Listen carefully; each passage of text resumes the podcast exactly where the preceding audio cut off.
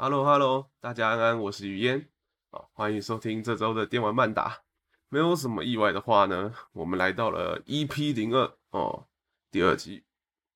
那最近终于开学了哦，那开学以后其实有点懒得刷 POE 了，虽然每天还是会刷个两三个小时啦，但是时间其实都还是拿去看书了。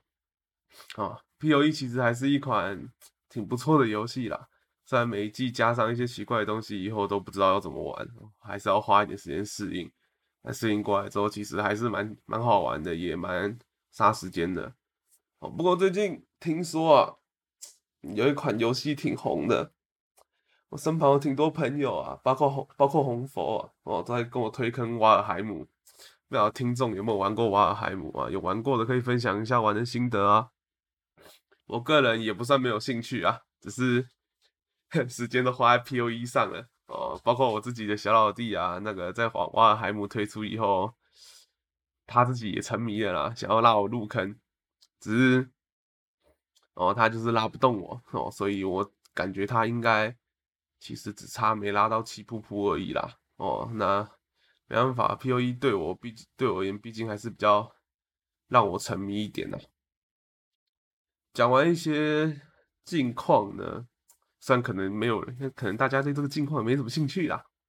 拉回正题啊，上期的节目呢，哦，由我说书人语嫣啊，为大家带过了一下《尼尔：机械纪元》以前的整个游戏的剧情脉络。那今天这期节目呢，我们会稍微带过一下尼尔剧情哦，先跟大家打个预防针，在这期节目里头会有非常多的剧透。虽然我不知道游戏都出了三四年了，还能不能说是剧透啦？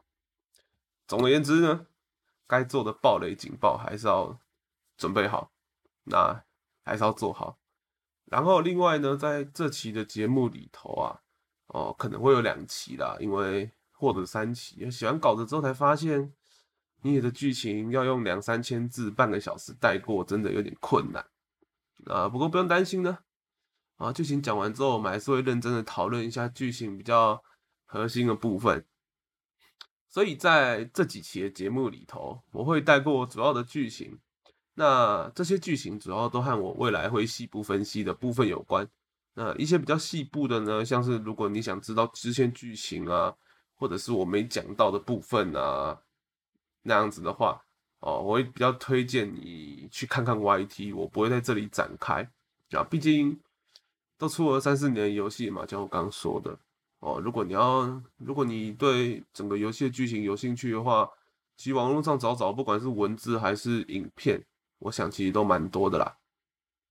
那我们现在哦，如果大家想要看看完整剧情啊，也可以去看看一些实况啦。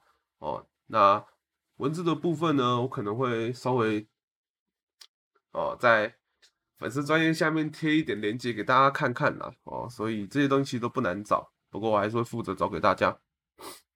啊，前面的前情前也不是前情提要，我们毕竟还没讲过其他东西。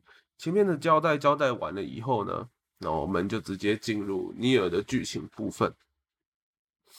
那在尼尔的剧情部分，首先其实我想聊聊的是他的叙事手法。这个叙事手法呢？如果不先说清楚的话，哎，大家可能会对我等一下讲的东西不太清楚哦。因为整个游戏的过程其实分为一周目、二周目、三周目。那在它的叙事的手法上，一周目跟二周目其实是同一个剧情的。那它主要的不同呢，就是叙事者的啊，叙事者不同而已。那所谓的叙事者，其实指的就是说故事的人。哦，也就是大家在如果大家要读小说的话，可能会在小说里面看到所谓的哦，我这个我就是叙事者，又或者是第三人称的小说里面，哦，那个讲话的人就是叙事者本身。哦，大家可以回回头去翻翻看自己看过的小说，会发现就大概就能明白我在讲的是什么。那讲白话一点呢，从游戏上来讲啊。其实就是只说一个同样的剧情呢，用两个不同角色的视角来叙述。那叙事者的部分呢，从叙事学上的角度来说，尼尔采用的是第一人称有限制的叙事视角，也就是指说啊，叙事者是我，而我呢所能知道的事情是有限的。拉回到尼尔的文本上来讲的话，第一周目是二 B 的视角哦，我们在一周目里面扮演的是二 B 这个角色，所以我们所能看见的故事都是从二 B 的视角中出发去看到的故事。第二周目的是啊，第二周目的主角是 Nice 啊，那 Nice 他，我们从 Nice 的视角呢，也就只能看见 Nice 看见的东西啊，所以第二周目我们只会看到 Nice 的故事。那这样的叙事手法的好处在于，To B 跟 Nice 他们两个共同经历了一段故事，但在重复游玩一同一个故事的过程之中，因为资讯啊，因为叙事者间的资讯其实是不相流通的。哦，白话文来讲就是二 B 看不见 Nice 的部分，那 Nice 看不到 To B 的部分，于是玩家变成在一段相同故事里头，哦，看见两个角色分别所看见的事物。虽然在游玩上重复了相同剧情一次，但并不至于感到让人厌烦，因为你终究是能在这种视角切换之中互相补足。哦，两个叙事两个叙事者之间因为资讯。资讯不相流通导致的哦空白的部分。那我们拉回到剧情上来讲，OK，说书时间开始，在西元一一九四五年的时候呢，就像我们上次讲的，发生了第十次机械战争。那如果你不晓得是第十次机械战争是什么的话，你可以去看看我们上一期的节目，你会晓得整个脉络。哦，那。推销就到这里，我们继续拉回头来讲，我们的主人公 To B 跟 Nice 是在这次的战争之中投入实战的新型继业型机体啊，那日文的话叫优鲁哈。那起初呢，To B 在废弃工厂区遇到了大型的机械生命体，在 Nice 的视角中呢，我们能得知这种机械生命体的名称叫做恩格斯，这是一个非常有趣的设定。在 To B 的视角里头，我们的所能看见的 BOSS 名称都是天使文字啊。那一直到 Nice 啊操控 Nice 的时候，我们在 Nice 的视角本身才能看见这个天使文字后面的意思是什么。言下之意，就是只有在 Nice 的眼中，我们才能知道 BOSS 的名字是什么。那拉回过头来讲，在 To B 出战。恩格斯的时候，Nice 驾驶着飞行载具介入，进而帮助 To B 击败恩格斯。那不过呢，从 Nice 的角度，我们知道他在来帮助 To B 之前啊，其实 Nice 看着一个努力提着油桶，想要拯救另一个被称作哥哥的机器人啊，并且善效这个机器人的徒劳啊哦，那就是著名的欧尼江哦，欧尼江哦的部分呢，哈，如果。对，玩过游戏就懂了，因为那个声音毕竟还是挺魔性的啊。经历了一番搜查以后，To B 和 Nice 又再次迎战恩格斯。但与前几次不同的是呢，恩格斯被击败以后，从海底又冒出了一架架的恩格斯。迫于体敌人的体型与数量啊，哦，两人决定掏出作为机械机啊机械机型的核心动力的黑盒子啊，两个就靠在一起啊。靠在一起，不晓得是什么奇怪的化学反应，还是物理反应，还是物理和化学反应都有。Anyway，两个东西靠在一起，它就自爆了。好，那这个爆炸呢？哦，消灭了所有突然出现的恩格斯。当然了，这两个这两个人就非常有殉情意味的哦，消失在爆炸之中。不过呢。引爆过后啊，两个人回到了宇宙基地地堡哦，不是给有钱人住的那个地堡啊，先声明啊，哦，那虽然两个两个人自爆了嘛，但透过资料上传的系统哦，两人终究可以透过云端将资料传输为机体，透过这种方式获得新生呢，哦，那基本上可以说呢，在地堡不受到攻击的状态下，九 A、Nice 跟 Two B 啊，几乎可以透过这样子的方式来达成永生。哦，那为什么要说在地堡不受到攻击的状态下呢？玩过的人就懂了，那没玩过的人呢？等我慢慢讲下去。无论行区如何受到破坏啊，其实他们都可以一再的活过来。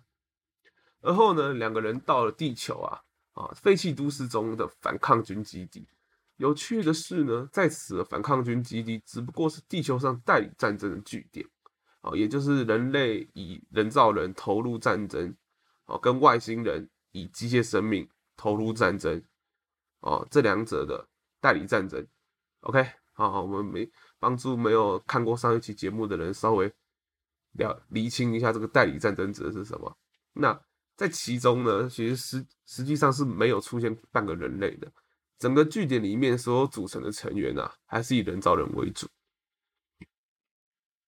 后来两人在沙漠中搜寻啊，哦，经过了沙漠中的人类遗址，最后呢，来到一个机械生命体群聚的遗迹当中。而在这个遗迹里呢，哦，发生了很多奇怪的事情。机械生命体呢，他们像着魔一样模仿人类的行为，无论是养育婴儿哦，还是做爱哦，哦，这里我要先声明啊。这都是真的，你会看到一个机械生命体，不知道从哪里拉来的婴儿车，然后在里面摇着婴儿。那之外呢，当然是对，就是没有我们喜闻乐见那种奇怪的场面。简单来讲，就是机械生命体用它像圆柱一样的钢铁般的身躯撞着另一个钢铁的圆柱。哦，那整体画面是蛮荒谬的。但就在两人介入其中以后啊，机械生命体突然陷入了恐慌了，他们。基本上就是突然看见两个人哦，把手放在后面，每个人在之后呢，看他们两个人之后，就把双手举高哦，到处乱窜啊。那每个人都在大喊着怎么办？怎么办？啊，最后呢，他们群聚成一团哦，那变成一团很奇怪的球形。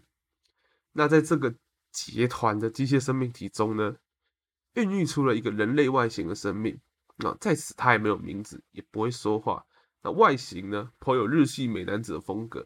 如果你不晓得我在讲什么，你可以直接去 Google，你也可以直接去看那个叫什么实况啦，有游戏游戏的 gameplay 之类的，或者是你直接去随便找个少女少女漫画来看，你就懂了。好，不过全裸的身躯下啊，其实没有任何性征，战斗的时候它的等级是零。但会在两个人的交互进攻之下，不断的提升等等级。虽然最后两人暂时压制了这个突然冒出的人形机械生命体，但其实最终他他们并没有把他们铲把它给铲除。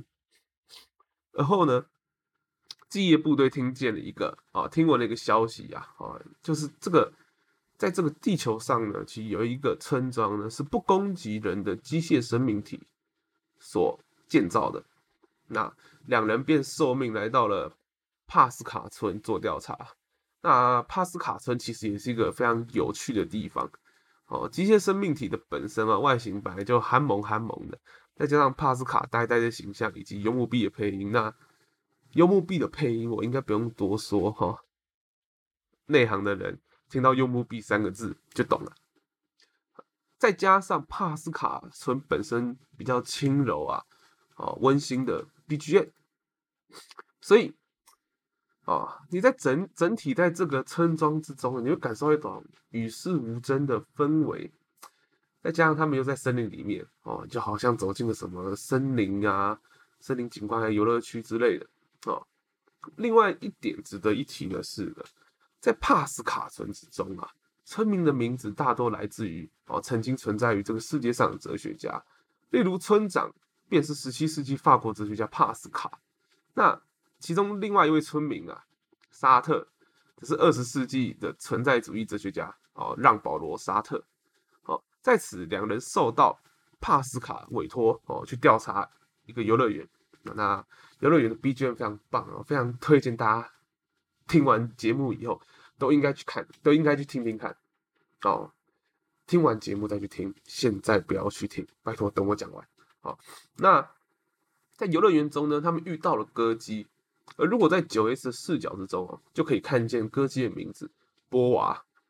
那这个波娃呢，也就是二十世纪女性主义啊，存在主义哲学家西蒙的波娃啊。在这里，游戏做了一个其实蛮有趣的反转啊。其实现实中呢，本来是沙特追求波娃为国，但在游戏里面反而是沙啊波娃为了啊追求沙特啊为国。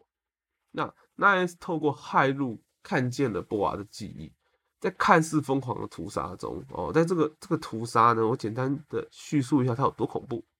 它除了把机械生命体杀掉以外，那些前来调查人造人一一都被做成了有一个有点像信号干扰器的东西。总而言之，他们被插在柱子上，哦，而且他们都活着，他们都还活着，但基本上被啃的只剩骨架。然后透过某种奇怪的，对，又是奇怪的，就像跟黑盒子可以引爆一样，然后奇怪的方式呢，发出电波来干扰 To B 跟 Nine S。那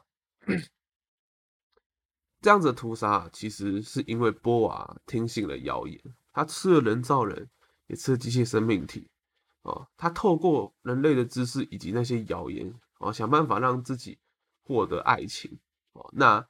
他为什么要吃呢？其实就只是因为有人跟他说过这样会变漂亮而已。他吃了机械生命体，吃了人造人，他觉得很恶心，但他还是吃。他只为了让自己变美丽，他想办法去采那些奇怪的花花草草，哦，他甚至为此摔坏了零件，也只是为了让自己变美丽。那变美丽的目的呢，也只是让沙特可以回头看他一眼。对我相信看过这一段游戏文本或是剧情的人啊。应该都会跟我一样，看着奈斯骇入的时候出现在眼前的那个文本，还有那个沙特的背影。我相信，只要你有真心的想要追求过某个人的话，不管你是男性还是女性，你应该都会有这种想尽办法，只为了让对方看见自己的执着执念。好，那 调查完这些之后呢？废弃都市出现了能量的反应，啊，那按照指挥部的说法，这个能量反应其实是当初派遣机械生命体侵略地球的外星人的飞船，啊，它出现了在地表上，它出现在地表上。那正当啊两人奉命到废弃都市寻找飞行外星人的飞船的时候，哦，玩家啊包括我相信所有玩家应该都跟我想的一样，那个时候我们都以为。终于要战争了，但其实呢，并没有啊。这个飞船呢，它只剩下遗骸哦。站在他们面前的是我们的日系美少年，也就是当初莫名其妙冒出来那个人形机械生命体。他给自己起了个名字叫亚当，而他按照自己的外形啊，捏出了另一个傻里傻气的、活像是有的少女漫画外形的少年漫画主人公夏娃。有趣的是，他们两个人设都是男性。哦，相信这个东西应该不难呐，大家都能理解。这个其实就是一种圣经的互文，也就是你可以把它当成一种拿挪用圣经的人物设定。但在圣经上面，亚当是男的，夏娃是女的，在这里两个都是男的，而且还是兄弟哦。哦，所以呢，啊，我们回过头来讲夏娃哦，亚当呢，哦亚，对，不好意思，口误。亚当为了学习人类啊，穿起衣服，戴起眼镜。那夏娃呢，则是非常反对穿衣服的行为，都是裸着上身。他是个十足的胸控，虽然厌烦这种模仿人类的行为，但还至少听了乖乖的，还至少乖乖听了哥哥的话。他穿了裤子，因为他还是裸上身的。哦，在废弃的飞船之中呢，除了这两人以外啊，最显眼的其实就是他们背后类似橱窗的东西，在那里面有非常多奇特的生命体的尸体。在此，透过亚当之口，哦，人造人们，也就是我们的主人公，他们才晓得，原来机械生命体早已杀掉了他们的造物主，取代了造物主成为自己的主宰。然而亚当呢？啊，对亚当而言，人类身上终究有太多他们身为机械生命体无法理解的事物。最简单来讲呢，比如死亡。哦，那为什么他们不能理解死亡呢？因为亚当和夏娃无论怎么被攻击，只要两人依旧连上了机械生命体的网路，就能透过网路不断的自我修复。和两位人造人其实异曲同工之妙了。我们的 Two B 跟 Nice 虽然不能因为网路，不能靠着网路哦来啊，他们不能靠着网络哦来修复自己的身躯，但是呢，他们终究还是能透过意识上传的部分，回到自己的躯体里面。那他们俩哦，他们俩也就是机械生命体跟人造人呢，其实都是永生的。唯一不同的只有机械生命体屠戮了自己的造物主，那他们呢，现在想要靠近远在地球啊，远在月球上的人类也就是人造人的造物者、造物主们，经过一番激战，两人退击退了亚当与夏娃，回到了司令部啊，也为剧情埋下了另外一个伏笔。好，那回到司令部啊，啊，两人又接着出击。好，那这次出击呢，其实是因为地球上的海岸都市出现了一只巨大机械生命体。那我非常难形容它的外形，因为一开始你看的时候，它基本上就跟鱼没什么两样。那在两人的激斗之中啊，啊，机械生命体又站了起来。好。那那个外形呢，其实就是一个非常非常大型的普通的机械生命体，只是它长得有点像鱼，而且它嘴巴张开以后一个超大的光速炮。OK，就这样子。那这个机械生命体呢，仅靠人造人啊，是完全无法无法完全击破的。所以 Nice 急中生智哦，脱离了战场，留下 To B 一个人，对这个王八蛋留下 To B 一个人哦。那他靠着骇入暗防炮哦。把光速巨炮打入了巨型机械生命体的口中。嗯，我很希望我这样讲不会让听众们想歪。哦，那这样子直接的攻击呀，哦，想尽想必大家都晓得，我们从《恶灵古堡》到不管什么游戏啊，哦，一直到《尼尔》这款游戏，只要是直接往嘴巴里面射东西进去，啊，基本上。这发子弹下去，你可能会死。不管是我们的啊雪莉他爸叫什么名字哦，管他的哦，他最后的一个形态就这样被打死了。那这是雨呢，他也不例外，他就是这样子被一个超级大的巨大光速哦光速巨炮给射死了，射穿了。那这个爆炸冲击波啊，有非常大，导致 Nice 跟 Two B 分散了。后来 Two B 得知啊。在爆炸雨波之中，Nice 被卷飞，那最后呢被亚当抓走，好，重新在亚当自己复制出的一座小小的、这种黑白配色的城市之中，啊，那如果听各位听听各位听众当中，如果女孩子的话，请不要想歪，他们绝对没有发生什么事情，哦，反而是男观众呢，哦，这里就要小心一点了。玩家与 Nice 呢共同经历了最可怕的一次，堪称逻辑病毒的文本打击。好，当亚当询问 Nice 你是不是想圈叉二 B 的时候呢，我差点就为九 S 大喊，对我想非常想啊，不，我是说我们娇羞小正太呢，当然极度反对这件事情了。哦，毕竟尽管 Nice 情愫如何生长，对于企业型机体而言呢，他们自出场啊，哦，不是那个登场哦，是他们从原厂出来的时候就被灌输了这种不能拥有感情的命令，即使。人造人们每个人都有不同的个性，都有自己的情感，但他们却还是极度压抑自己的特殊性。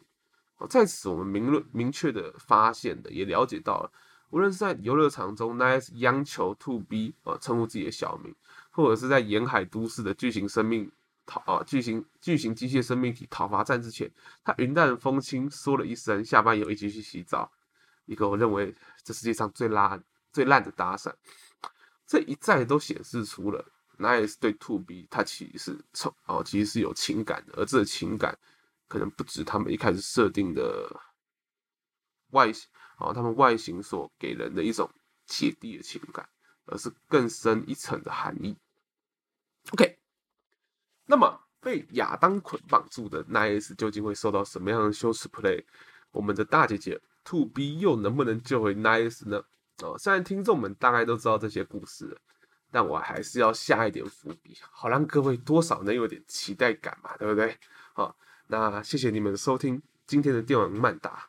好，喜欢我的节目，别忘了帮我按个订阅，也可以到我们的粉砖按个赞。我是雨烟，我们下周一起打高尔夫球，再见啦，各位拜拜。呃。